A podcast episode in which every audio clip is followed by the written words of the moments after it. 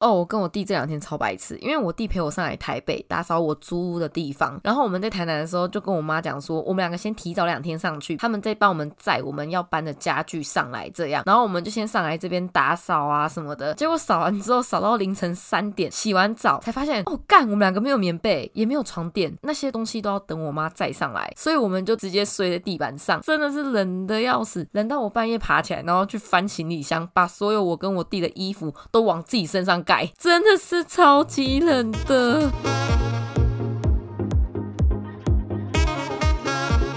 我是 Peggy，欢迎收听聊聊自己 Podcast 的第十一集，在这里分享自己的所有，一起努力享受生活。好嘞，今天说好要来分享关于我亲人发生意外的那个故事，准确的时间点我有点忘了，只记得是我高中的时候的事，好像是我高三的时候吧。反正就突然有一天收到了身边这位亲人发生意外的消息，然后当时他怀有八个月的身孕，是在路上骑机车的时候，不知道为什么自己撞到了一台停在路边的车，撞到之后人就跟机车都倒在地上，好像还。不不是很大的撞击，因为怀孕，所以她的车速也没有到很快。但就因为这样，我那位亲人成了植物人。肚子里的生命也离开了。那因为另外一半还有工作，事发之后，女儿就马上跟妈妈转来台南的医院让我们照顾。经历了一番抢救，最终还是确定是植物人。那时我们家一楼还有一个空房，我妈就整理起来当做病房照顾那位亲人，也把她女儿接来台南和我们一起生活，给我们照顾。发生意外后，第一次看到那位亲人时，我真的是直接眼泪就掉下来了，因为在我脑海里，关于他最后一刻的记忆。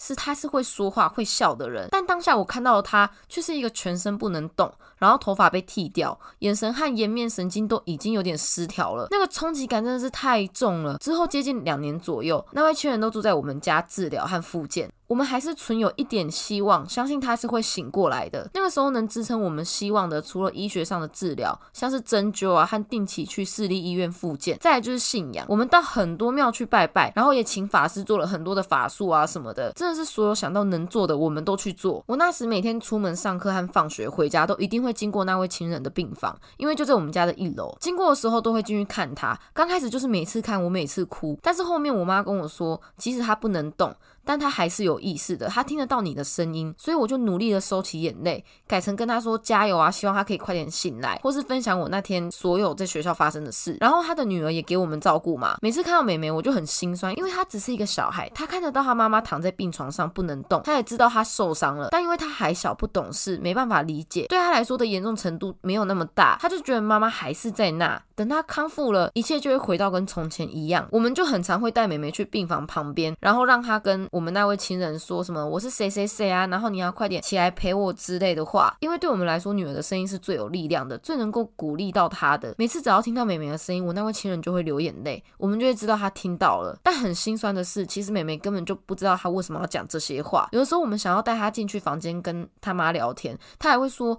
为什么我昨天就聊过了，干嘛每天都要叫我跟妈妈聊天，就会讲讲类似这样的话。然后我刚开始当下都会蛮生气的，就觉得说那是你妈，你怎么可以讲出这种话，死小孩？但他就是一个不懂事的小朋友啊，他是无心的，你责备了他也不会理解。之后我们知道他可能永远都醒不来了。一切都不可能回到从前了，所以就会很希望美美能够把握跟她妈妈相处的每一刻。那个时候啊，我对时间的感受就真的是每分每秒都很有感触，也很复杂。我没有办法想象换做我自己被锁在一个躯壳里，然后只能听到外界的所有，却不能给任何的回应，不能互动，是一件多么可怕的事情。而且因为无法自理，所以上厕所、洗澡都是需要别人来帮忙的。我第一次帮另外一位成人洗澡、处理大小便。就是在那个时候帮我那个亲人，我觉得处理排泄物或是触碰他的身体，对我来说都不是最困难的。最困难的是我会顾虑他的感受，即使他不能说话，但当下我是感受得到他很不想要人家碰他的身体，因为他会发出声音，可能就像是这种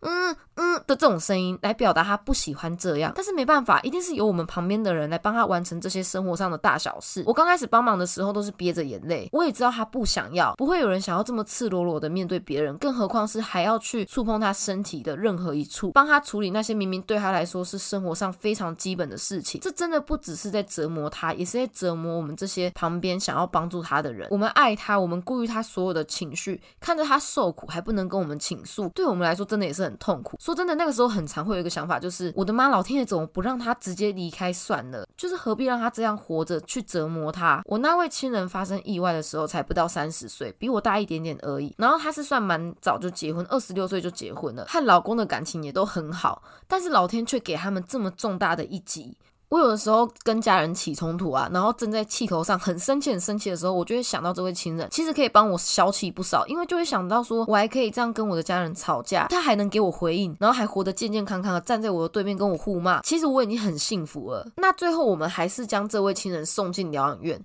我们也不想，因为这样对他来说就跟全世界都放弃他没两样，也不会再听到家人的声音，没办法每天陪着他。然后他好不容易接受了我们碰触他的身体，帮他洗澡啊、处理大小便之类的。离开我们家之后，他必须要再去经历一次这些所有的过程，然后再去接受、去面对新的人。但是没办法，因为经济压力真的是太重了，有看护的费用，还有所有医疗设备的费用。对我来说，这位亲人发生意外的那两年，才真的是让我对生命有所感触，比我爸那个时候离开。带给我的感受还要大，还要复杂。我才真的觉得说，我要把握机会去做所有我想要做的事，因为我不想要意外发生在我身上的时候，我才发现我有好多次有机会去做什么，但我却没有行动。意外是不会挑人，连我那位亲人那么的善良，也逃不过意外。所以我尽力的去享受生活中所有的好与坏，努力去尝试所有我有兴趣的东西。我害怕哪一天老天爷也会这样跟我开这种大玩笑。对身旁爱的人也是，会开始懂得去感谢他们还健健康康的活着，可以骂我啊，跟我打架，和我出去玩之类的，连生活上一些基本的相处，像是我。弟这趟上台北帮我一起整理我的住处，以前就会觉得说这是理所当然的，反正他是我的亲人，你知道，就是因为太熟了，所以不一定会去珍惜。我就是一个利用他的心态来看待他帮我做这些事，但现在真的是会很感动和感谢他这样照顾我，然后帮我一起打扫到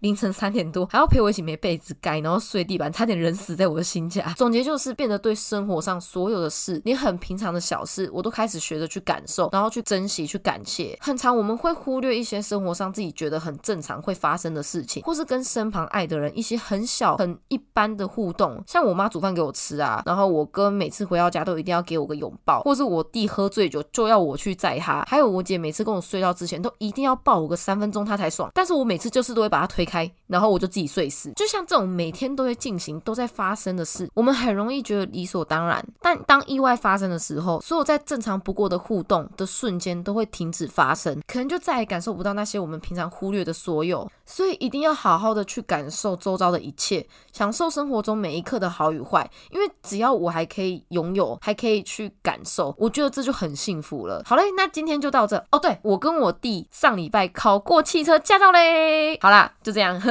别忘了我有专属的信箱，可以跟我分享你自己。我是 Peggy，下次见，拜拜。